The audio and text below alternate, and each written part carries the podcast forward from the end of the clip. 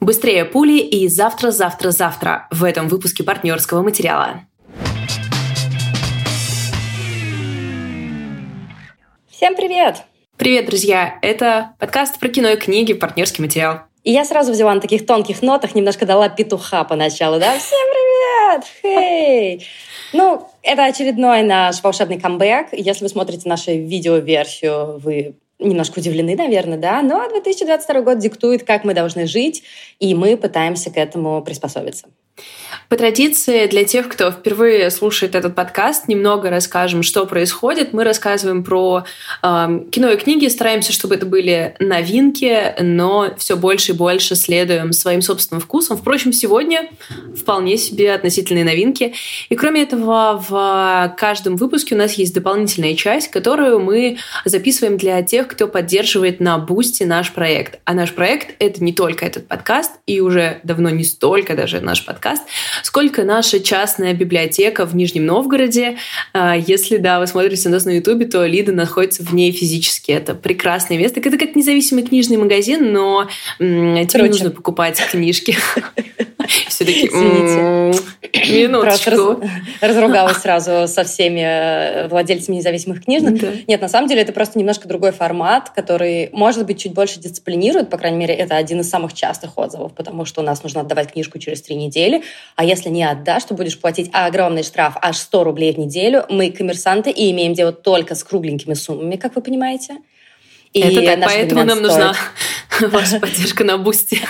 Да, да, да, и наш абонемент стоит 300 рублей, несмотря на то, что везде повышаются цены, мы их повышать пока не собираемся, мы выживаем как можем. Так что, если вы хотите нам дать немного денег и знать, что оно пойдет на действительно классный проект «Благое дело», то, пожалуйста, сделайте это. Ну и плюс послушайте немножко наш треп. Про что ты будешь рассказывать в дополнительной части для патронов? Э, хотела сказать про хоррор. Просто у меня, у, меня, у меня не так давно появился дополнительный проект, который называется «Хижина в лесу». Там я вместе с моими двумя подругами... Проект. Мне нравится говорить проект, ведь это просто телеграм-канал. И, ну, ну на это не деле, просто.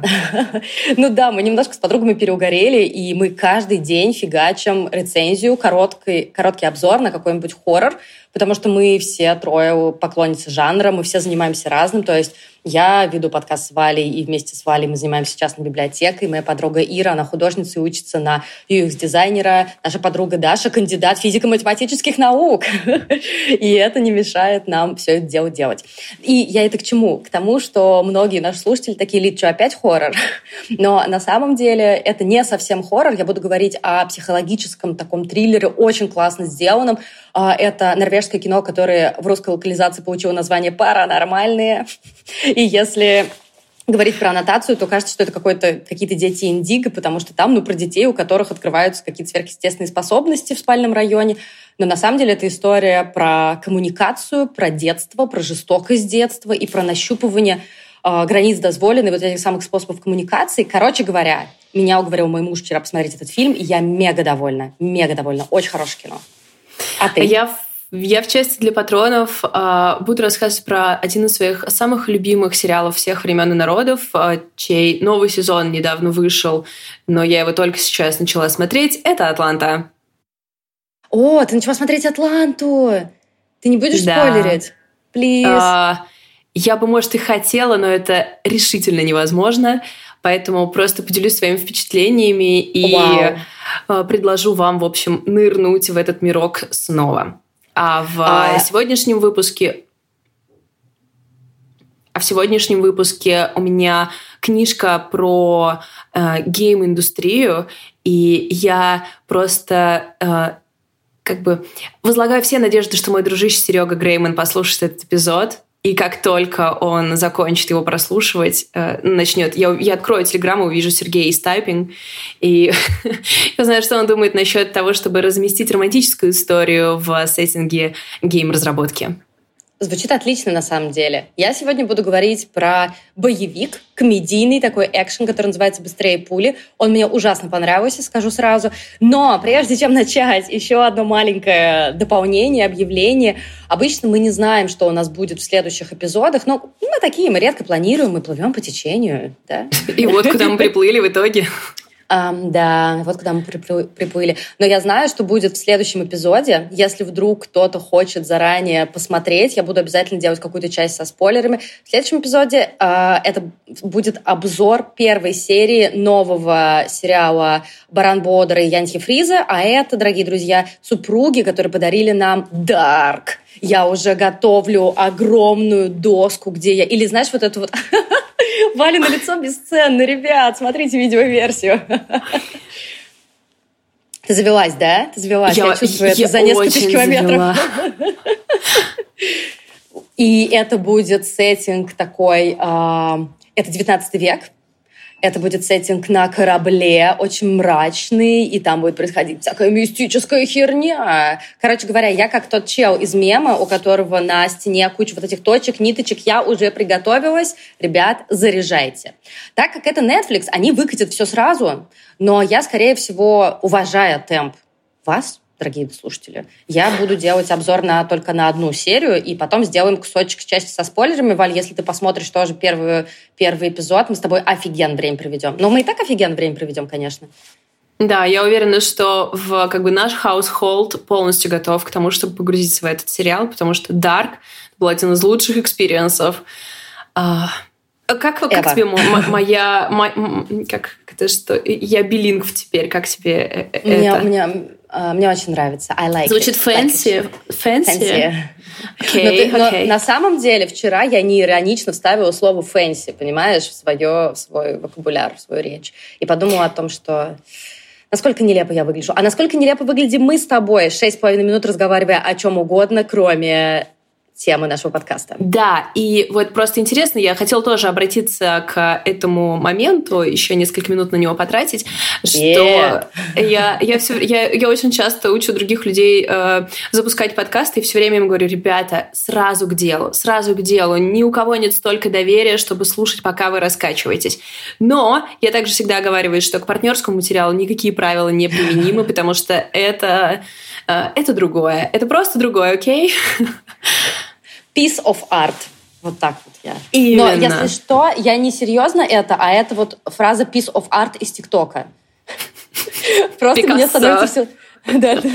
Меня становится все сложнее и сложнее понять, поэтому давайте я лучше расскажу вам про кино, которое я посмотрела и получила огромнейшее удовольствие.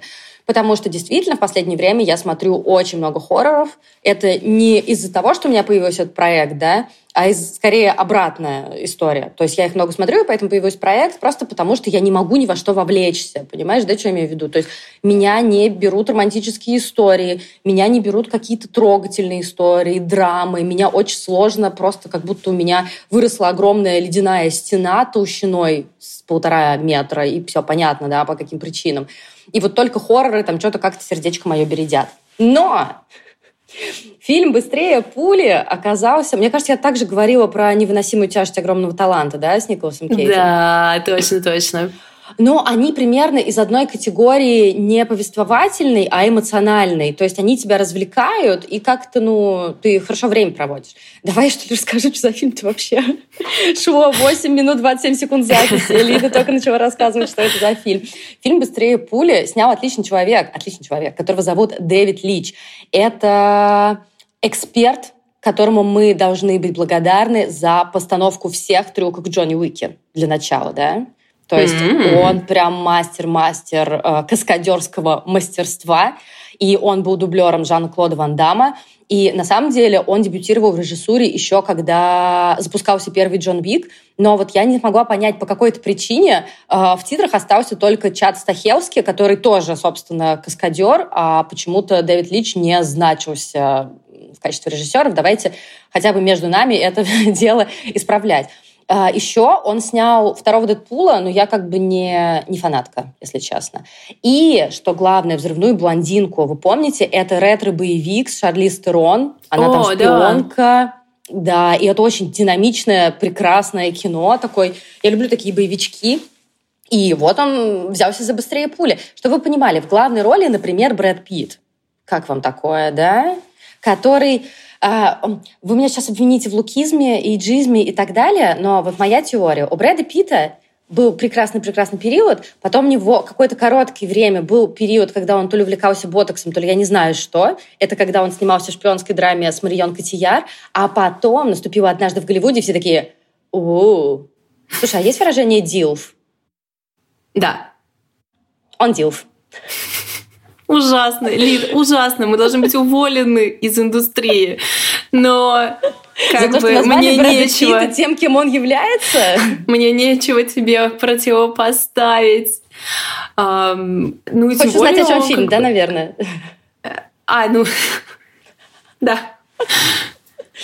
А, что ты говорила, тем более он... Я хотела задать вопросики насчет э, нашего, нашего того, где мы, какую сторону мы занимаем относительно скандалов насчет насилия с Брэдом Питтом. Есть ли у нас мнение на этот счет? Блин, у меня нет. У меня одинаково нравится и Брэд Питт, и Анджелина Джоли. Что делать вообще? То есть Анджелина Джоли вообще, я ее фанатка, мне кажется, она прекраснейшая из женщин. Но, блин, не знаю. Валь, ну ты что мне расскажешь, говорят нам что мне факты? надо думать? Нет, я надеялась, ты мне скажешь, потому что... Потому что я рассказываю про Твоя зона ответственности. А, проклятие. Ладно, я обещаю подготовиться получше, выкатить все факты, и мы с тобой это еще раз обсудим. Так вот, быстрее пули.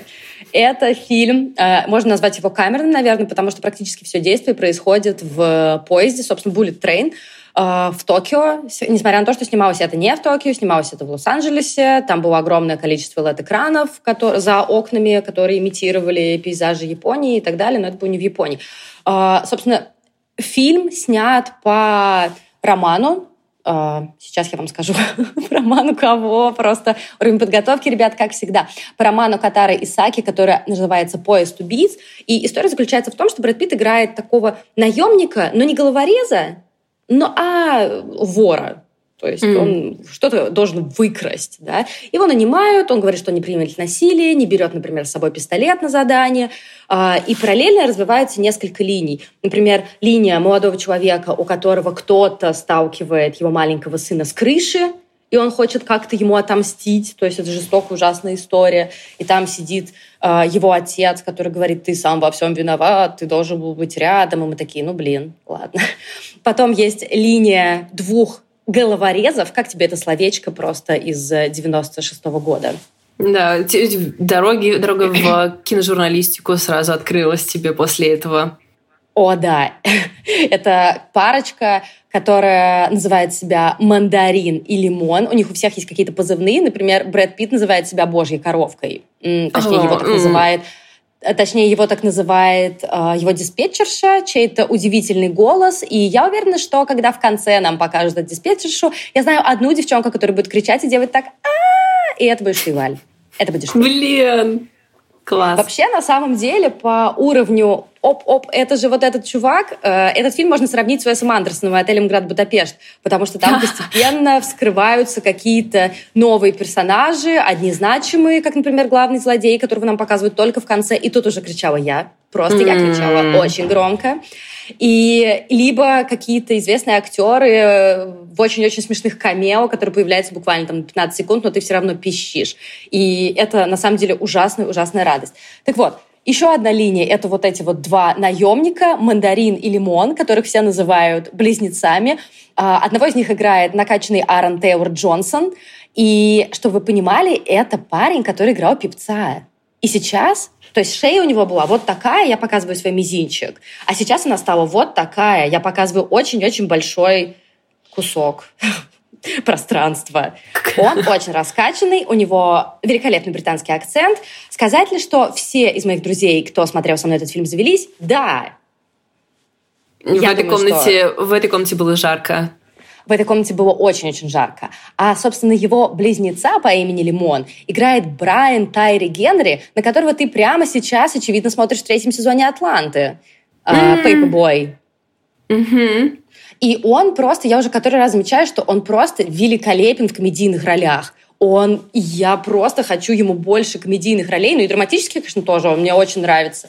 Но тут этот дуэт — это просто миллион из десяти. Ну и, короче говоря, они все едут в одном поезде, у них у всех свои задачи. Задача Брэд Питта — выкрасть некий чемоданчик, как будто бы и все. Задача Лимона и Мандарина — довести сына главаря самой крупной организации мафиозной в целости и сохранности, потому что они только что а, отбили его из плена и забрали при этом выкуп тоже. Им надо довести и деньги, и ребенка. Ну, не ребенка, ему там типа сколько, 30 лет вообще-то этому чуваку, хоть он и в худе.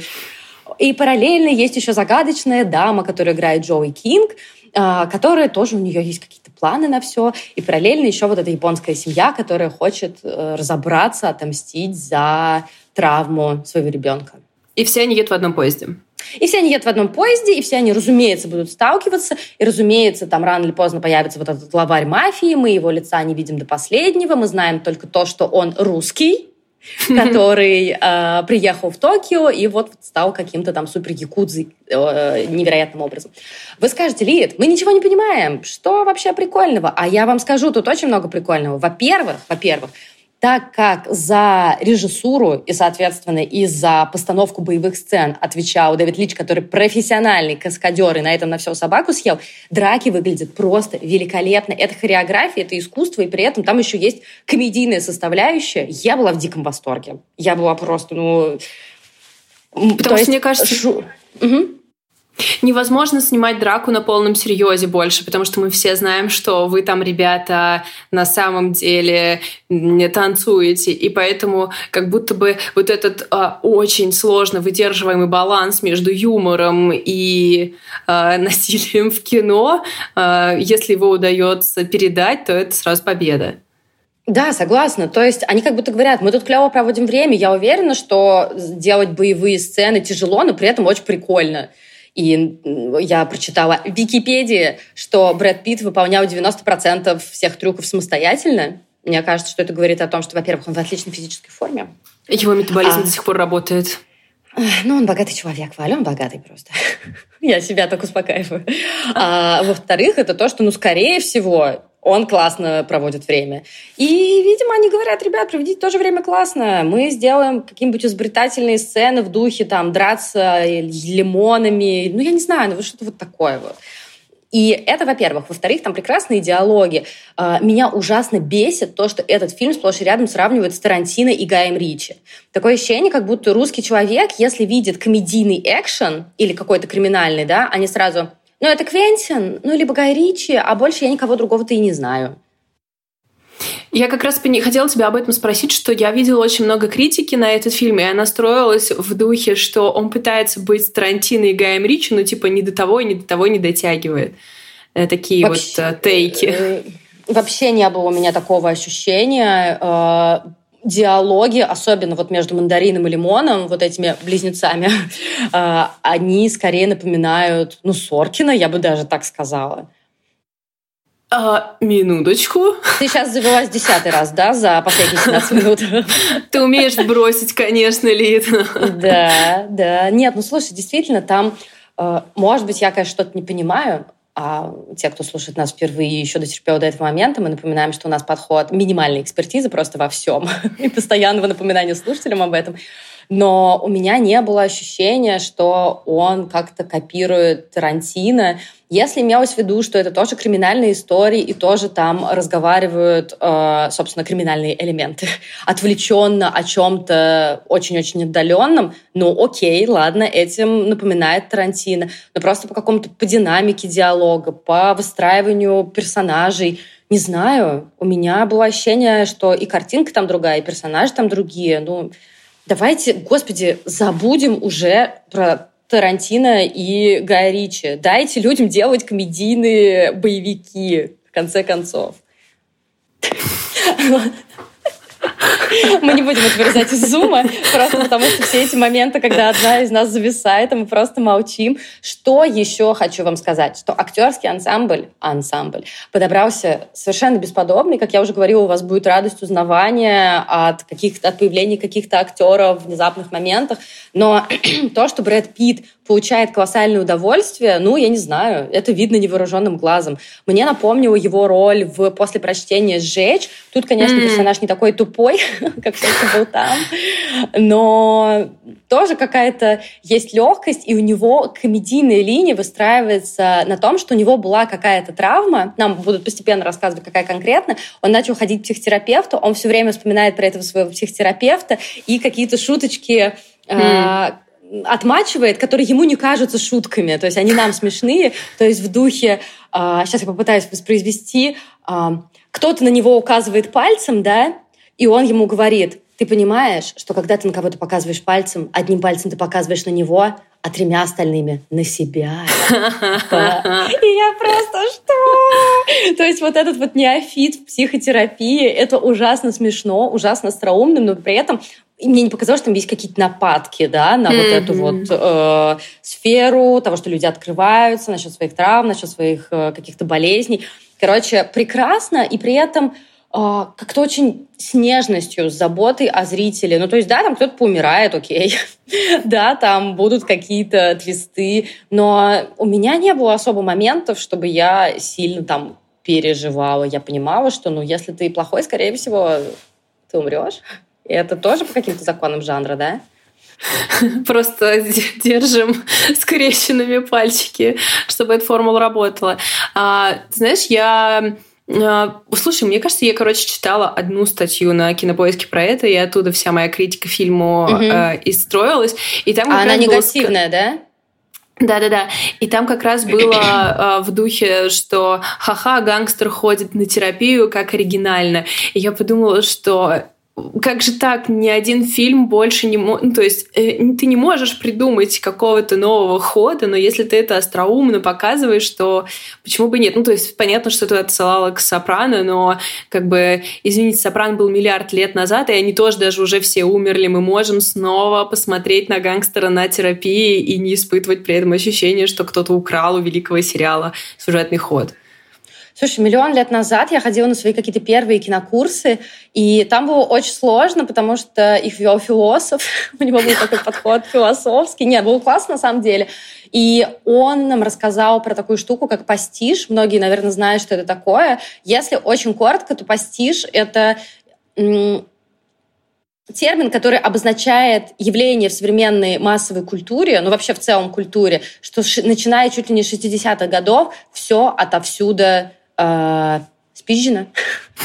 Но даже не, даже не так. Ну просто, что мы должны смириться, что у нас эпоха пасти, что все везде уже было, что это еще один социальный договор, который мы заключаем с популярной или непопулярной культурой, когда мы ее потребляем, да, что вычленять, где что уже было, это, ну, просто ты не проведешь классно время, скорее всего.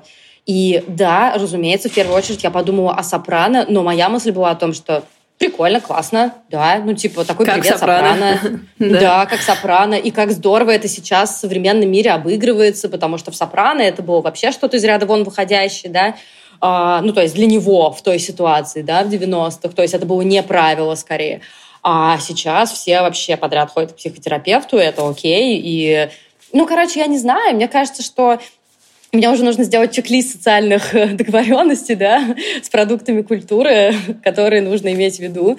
Ну вот у меня так, и мне прикольно. Ну то есть иногда, конечно, ты видишь, что это просто какое-то заимствование неумелое, но не в случае с Bullet Train. В случае с Bullet Train там их очень много, но это просто отсылки, это просто какие-то э, ты не построишь новое сейчас произведение без вот этого фундамента, да, и у тебя в этот фундамент будет напихано очень-очень много всего. Ты не сможешь ничего совершенно новое создать. Чего такого? Никто и не ждет, на самом деле, согласись. Да, да, конечно. Еще один как раз вопрос, который мы с тобой затронули в начале до записи и который, мне кажется, здесь актуален, что а, для многих, ну, то есть э, многие зрители обращаются сейчас к такому кино, а, при том, что раньше никогда не были его постоянными потребителями. И, возможно, видя какую-то критику такого фильма от постоянного потребителя, я ее не особо понимаю, потому что а, за последние полгода все, все мои вкусовые... А, я как человек, который ест после ковида. Типа, все на вкус не то. И, соответственно, а, вот все фильмы такого порядка, они мне теперь очень сильно нравятся. То есть э, я не хочу, чтобы там было много психологизма и новых приемов. Я хочу, чтобы было смешно. Я посмотрела, по-моему, все фильмы с Райаном Рейнольдсом на Netflix за последнее время. Они все супер херовые. Я отлично провела время. И поэтому мне кажется, что у этих фильмов сейчас появится большое количество новых зрителей. Ну, слушай, э, а ты смотрела вот фильм с Райаном Рейнольдсом, где он играет этого персонажа в игре второстепенного. Да, да, да, да. Как, как, забыл, как он называется, главный герой, второстепенный герой, что-то такое, да? Да, там в оригинале вот этот термин... Эм... NTP, NTP, да, да, да, это... Ребят, мы две женщины за 30, мы не обязаны помнить все аббревиатуры, но вы нас поняли. И вот это пример фильма проходного, но с которым ты можешь классно провести время. А, у нас очень хорошее сравнение про человека, который ест после ковида, да, потому что тебе нужно все сильнее, тебе нужно больше ощущений, тебе нужно, чтобы было ярче, или в моем случае, например, страшнее, да, тебе нужно, чтобы было веселее, громче, или наоборот, более тревожно, более тихо. Короче, все нужно выкрутить до максимума. Но если вот этот фильм, где мне кажется, вы его все смотрели, либо видели. Я просто не очень люблю Райана Рейнольдса, но этот фильм я посмотрела, потому что про него просто все говорили вокруг. И он действительно супер херовый. Но и он подходит под это определение, да? Мы сбежим да, с экшеном да. в какой-то новый мир.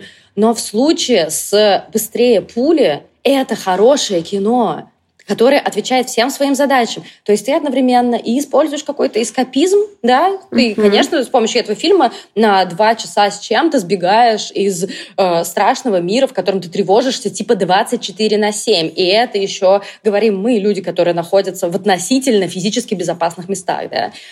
А, но в случае с «Быстрее пули» ты еще и хороший продукт получаешь. Я просто, я не читала критику, потому что я решила, что раз мы с тобой начали с нового листа, я буду бороться со своей привычкой. А ты помнишь, да, что у меня все время я с кем-то разговариваю, кому-то противоречу. Я решила с этой привычкой бороться, и поэтому ничего не знаю, за что этот фильм критикуют. Ну, то есть ожидать какой-то глубокой философии в экшне, ну, типа, я не знаю, посмотрите «Пес самурай», ну, это не тоже, конечно, экшен, этот фильм полностью выполняет свои цели и задачи. Он динамичный, он невероятно изобретательный, он остроумный, его интересно смотреть, там хорошие диалоги, что еще, блин, надо. Мне было, единственное, что мне было очень мало женщин. Вот так вот я начну.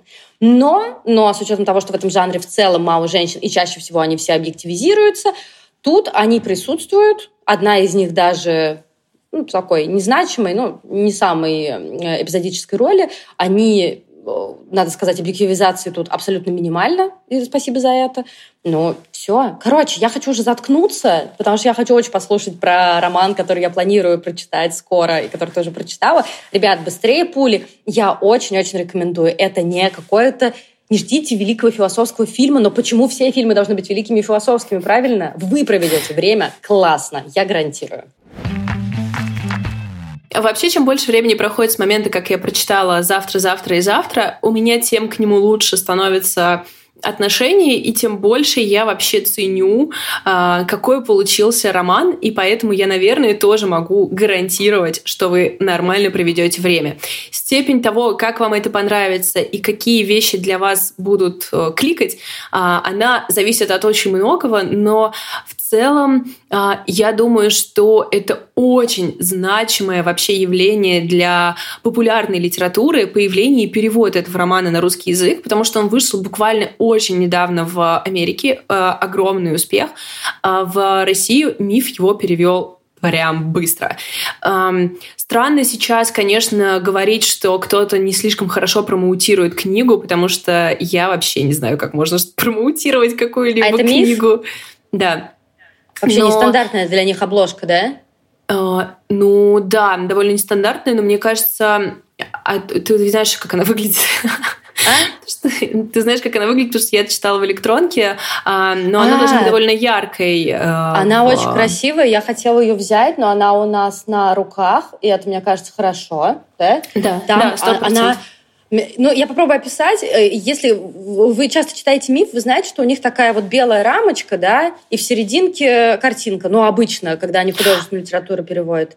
Это Нет? было раньше, это было раньше, а, сейчас это было раньше, эта серия закончилась. Угу. А, все, я поняла. Ну, да. короче, то там просто такой хокусай пиксельный на обложке, ужасно красиво. Очень красивая это, книга. Это, это очень большая, это большая ссылка к тому, что внутри. И на самом деле э, американская обложка тоже невероятно красивая, переливающаяся. Она, ну, все равно это все отсылает нас к такому немного ретро-гейм дизайну. И я просто вижу, как э, этот роман э, не попадает ни в какие обзоры, никто про него не пишет, при том, что это тот самый, знаете, ребят, крепкий роман с хорошо продуманными сюжетными линиями, с некартонными героями, с увлекательным сюжетом, с большой долей драмы, с небольшой долей комедии, с большим э, таким как сказать, с продуманным, хорошо выстроенным миром, который мы часто-часто ждем. То есть, когда я думала, с кем бы я его рядом поставила в библиотеке, э, и здесь, конечно, ты сейчас меня спросишь, Валя, почему ты сказала поставить его в любовные романы? Ну, потому что я его сказала тебе его поставить туда, пока не дочитала. Теперь я могу сказать, что вот исключительный роман, который мы советуем чаще всего, и завтра, завтра и завтра, это просто э, сестры романы. Это просто э, абсолютно ложащиеся в одно поле. Вот так заявка вообще-то. Это серьезно? Да, да. Рассказываю немного про внутренность. Это история взросления, дружбы, совместного труда. И это такое первое проникновение игровой культуры к массовому читателю. Вы мне тут скажете, эй, Валя, а как же к первому игроку приготовиться? Ну, я сказала массовому, это, во-первых. И все-таки первому игроку приготовиться это была жанровая литература. Здесь это, это просто Роман Романыч. И вся, весь сюжет э, строится на том, как э, несколько студентов э, технического университета в конце 90-х, начале 2000-х зафанатели по играм, начали писать свои первые игры и построили игровую корпорацию, написав несколько великих хитов. И вошли, получается, в игровую индустрию. То есть вместе с тем, как мы смотрим, как взрослеют Сейди, Сэм и Маркс, мы видим, как развивается игровая индустрия и какие появляются игры, какое влияние они оказывают на э, людей, как эта индустрия стала индустрией очень-очень э, молодых профессионалов, как в 25 э, Сейди и Сэм обнаруживают, что вообще-то они уже старички, и их новые сотрудники, да, гораздо их моложе, и им нужно им доверять. То есть там есть вот этот вот а, путь. И для всех, кто переживает, не бойтесь, потому что писательница сама а, абсолютно игровой гик, и она не полагалась только ее зовут Габриэль Зевин. Мне пришлось провериться, потому что я с ошибкой написала себе. Ты могла, бы, ты могла бы не говорить, потому что так изящно двинула рукой, как будто ты просто вспоминала.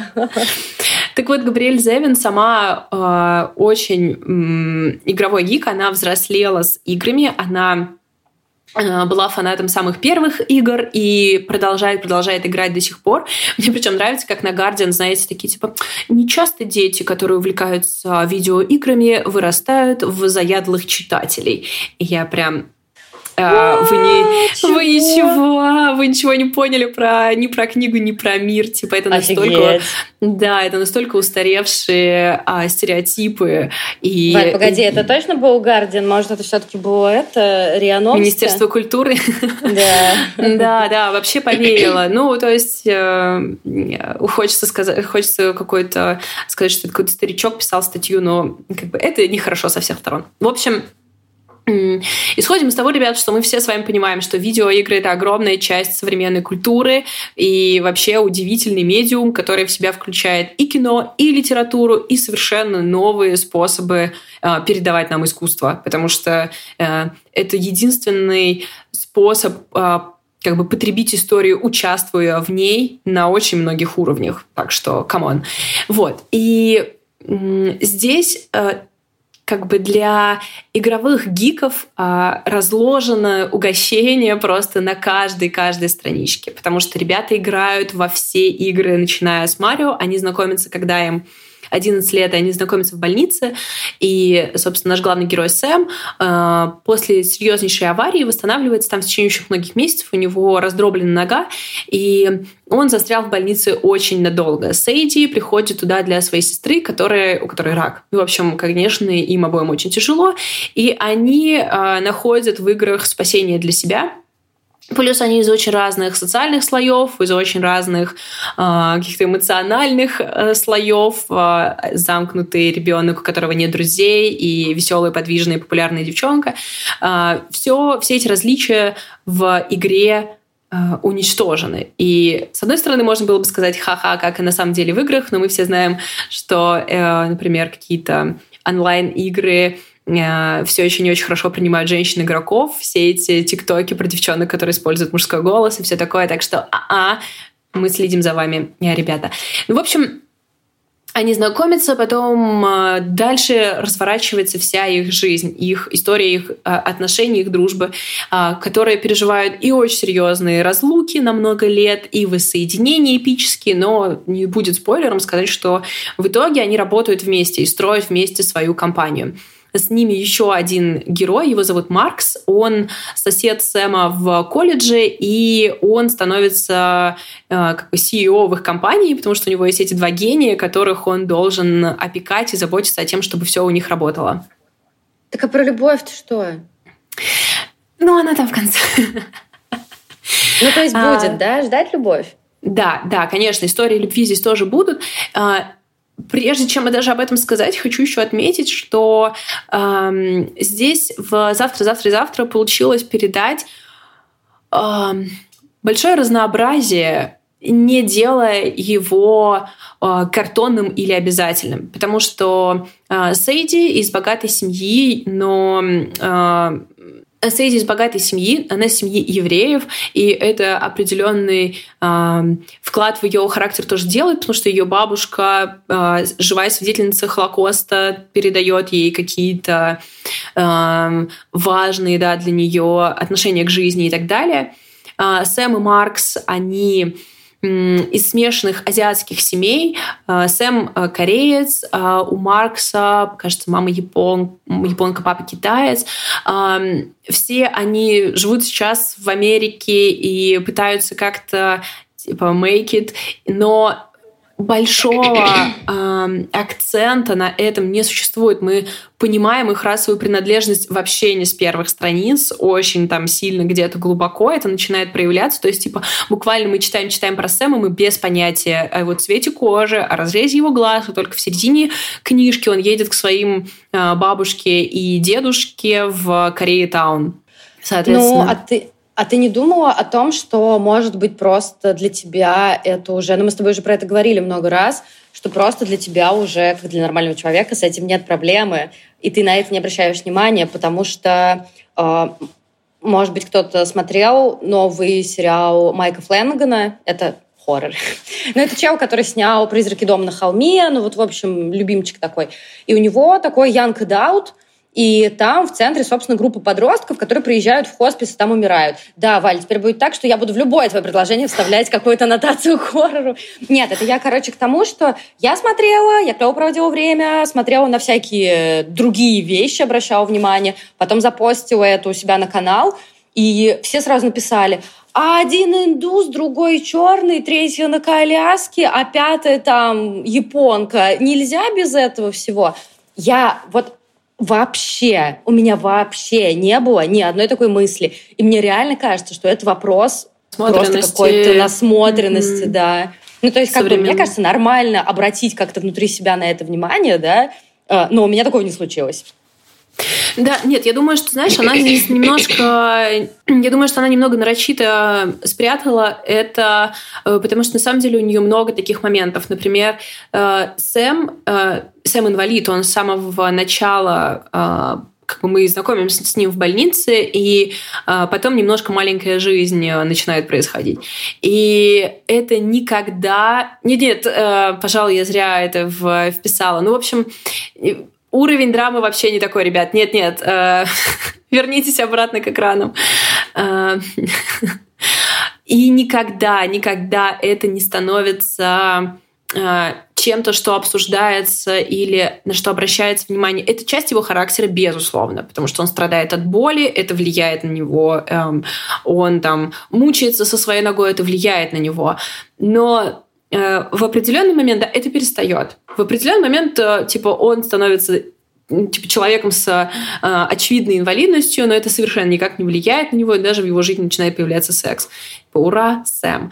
А, и да, порадуемся за него. И, или, например, появление а, однополых пар в в сюжете тоже тебе вообще не сразу. Ты знаком с этими ребятами, они там чего-то делают, они часть сюжета, все такое, хабах, они решают пожениться, и ты такой, а, -а ты ни разу это не упомянула в течение всей книжки.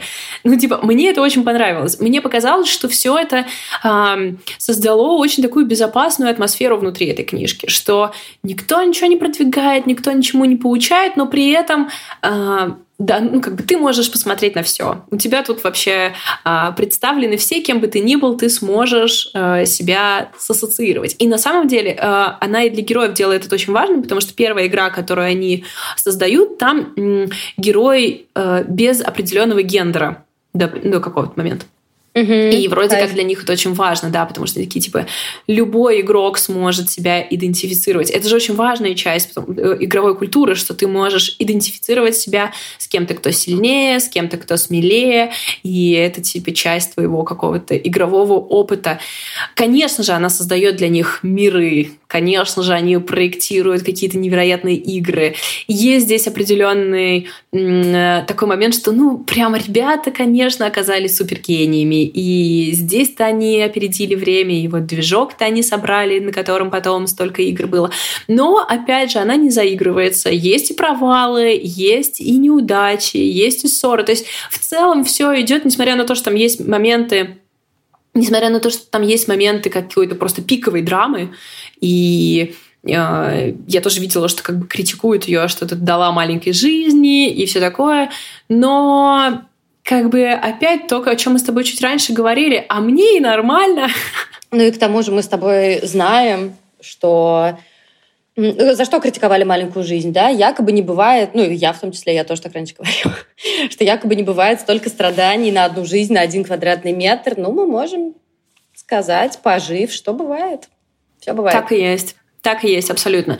А, единственная, наверное, такая сильная параллель с маленькой жизнью, которая у меня здесь произошла, это герой Маркса, который как Джуда в маленькой жизни просто обожали его друзья и всегда, всегда, всегда за ним шли и помогали ему и делали для него все. А, также и Маркс с Сэмом. И, конечно, узнавание такого дуэта, оно тоже так дает эм, сначала немного кринж, кринжа, вот, потому что на самом деле вот из всей критики, которую я могу к этому роману дать, да, это критика Сэма, потому что этот герой для меня остался не до конца понятным.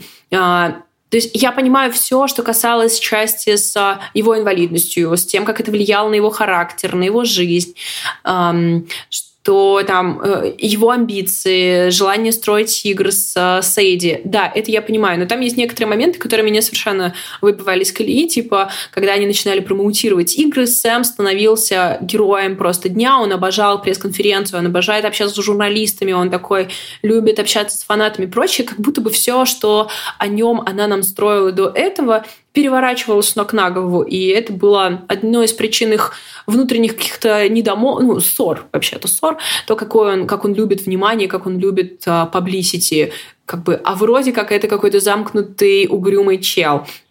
С другой стороны, ну, я слушай, сейчас начинаю может, это, это говорить. Да, да, да, начинаю это говорить, и кажется, проясняется, почему так происходило. А, так что а, в целом, э, наверное, самое какие-то там есть несколько таких довольно забавных, приятных, что ли, эм, вещей, сказанных об играх, потому что, например, э, там говорится о том, что э, игра — это возможность играть, это бесконечная возможность э, перерождаться, переигрывать, бесконечная возможность второго шанса. И как бы проходя жизнь, ты очень ценишь возможность, да, в игре обрести эти вторые шансы. Но, наверное, что самое ценное в итоге я вынесла оттуда из таких ее поинтов, это что возлюбленные — это вообще не редкость. Типа, ну, ты можешь влюбиться. Но встретить, э, встретить друга, встретить напарника, с которым тебе хорошо работать и создавать, это бесценно, и это главная ценность. Как про нас, понимаешь, Лид? Как про нас да, с тобой. Да, я так хотела сказать. Это же про нас. И мужья наши такие... А, опять они за свое.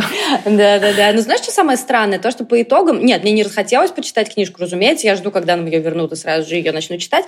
Но мне захотелось прочитать «Маленькую жизнь» а, как это сказать? С, с тобой где сегодняшний... только хорошее. А. Не, где только хорошее. Ну, то есть, потому что там все эти милые моменты с Джудом, его родителями, еще чем-то. Ну, как бы э, их какие-то вечеринки. То есть мне хочется, я уверена, что кто-то в англоязычном сегменте точно такое сделал, только хорошие моменты из маленькой жизни. Да, мне кажется, Блин. брошюра существует. Я очень хочу. Ну, Либо 15 слушай, страничек. Приятно. Ну, слушай, мне, мне кажется, мы опять с тобой... Э, ну, это ладно, это уже неизменная история, что мы опять с тобой объединились. Такой-то good time movie, good time reading, да? Да, абсолютно, абсолютно good time. Um, но... Мы билингвы, мы как бы English, англичанка. Мне кажется, знаешь, это так странно, когда мы с тобой думали о камбэке, у нас о, опять, опять произошло. Все, теперь уже не, не отключишься. Когда мы с тобой говорили о том, что когда мы вернемся да, в, с подкастом, что мы будем больше а, про то, что у нас там ну, что типа мрачнее будет, что у нас выбор будет более мрачный того, что мы читаем, и рассказывать про это и все такое. Но в итоге, когда дело дошло наконец до записи, я поняла, что я вообще, ну, я хочу скорее поделиться какими-то штуками, которые позволят как раз good time, потому что не хочется быть тем, кто приносит очередную порцию страданий. Ну да, это, конечно, такая странная миссия, но я бы ее так даже не назвала, но просто мрачника действительно достаточно. Но давай посмотрим, кто знает, с чем мы вернемся на следующей неделе. Да. Может быть, Баран Бодрый и Антифризы дадут такого мрачника, что я скажу, ребят, следующие, сколько там, 10 эпизодов я буду разбирать по одной серии этого сериала. А, спасибо вам, что вы нас послушали. Если вы нас слушали первый раз, то это вообще удивительно, что вы дослушали до этого места. Дайте нам, пожалуйста, какую-нибудь обратную связь. С нами можно связываться в нашем полуживом Телеграме, в нашем более живом, но тоже не слишком веселом э, и активном Инстаграме. Наши контакты, мне кажется, везде есть. Короче, дайте нам знать, э, что вы о нас думаете. Еще пока, пока у нас есть ваше внимание, хотим рассказать про несколько вещей, которыми мы занимаемся. У нас э, большая сеть проектов, поэтому если вам сейчас еще любопытно, то мы вам про это расскажем.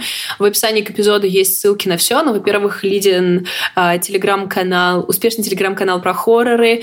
Э, я веду телеграм-канал про подкасты для тех, кто хочет запускать подкасты, там всякие советики. И у меня есть подкаст про подкасты, он называется «Эфир», тоже можете на него подписаться. И вообще я помогаю делать подкасты, можете подписываться на меня, обращаться за консультациями и помощью. Это все с большой радостью. Валя, а что насчет подкастов? А что Прости. Блин, не сработала шутка. Ну, в смысле, ты просто такая говоришь, канал про подкасты, подкаст про подкасты. И я такая, типа, а что насчет подкастов? Это партнерский материал, мы объясняем вам свои шутки, потому что они не слишком удачные. Ах, не, мы, ну мы, мы себя не стыдимся. I'm cringe, but I'm free. И, и еще, еще я запускаю YouTube канал про подкасты. Прикинь. Так что это тоже скоро будет. И и что еще? Еще у меня есть подкаст Bookstore про книжки. А еще мы хочу просто как бы сказать спасибо огромное за то, что я записываю э, свою часть в квартире девушки, которая нас слушала и поддерживала на Boosty. И ей за это огромное спасибо, за то, что кинул моей семье спасательный круг в момент, когда это было необходимо. Вот так примерно отправляйтесь в описание к эпизоду и идите по всем и кидайте ссылкам. нам тоже спасательный круг в виде 100 рублей ежемесячного платежа. Если вы хотите, если вы хотите еще послушать немножко наш треп, то оставайтесь с нами, либо переходите на Boosty, если вы еще на нас не подписаны, не поддерживаете. У нас там какой-то очень смешной минимальный платеж. Не 100, по-моему, 200 да, рублей в месяц. Да, вроде. Ну, что-то такое. Ну вот, за него можно получить небольшую дополнительную часть. А если вы не подписаны на нас, то благодарим вас еще раз за то, что вы нас слушаете. Ставьте нам оценочки, пишите комментарии. Всегда очень-очень рады обратной связи. Обнимаем, пока. Пока.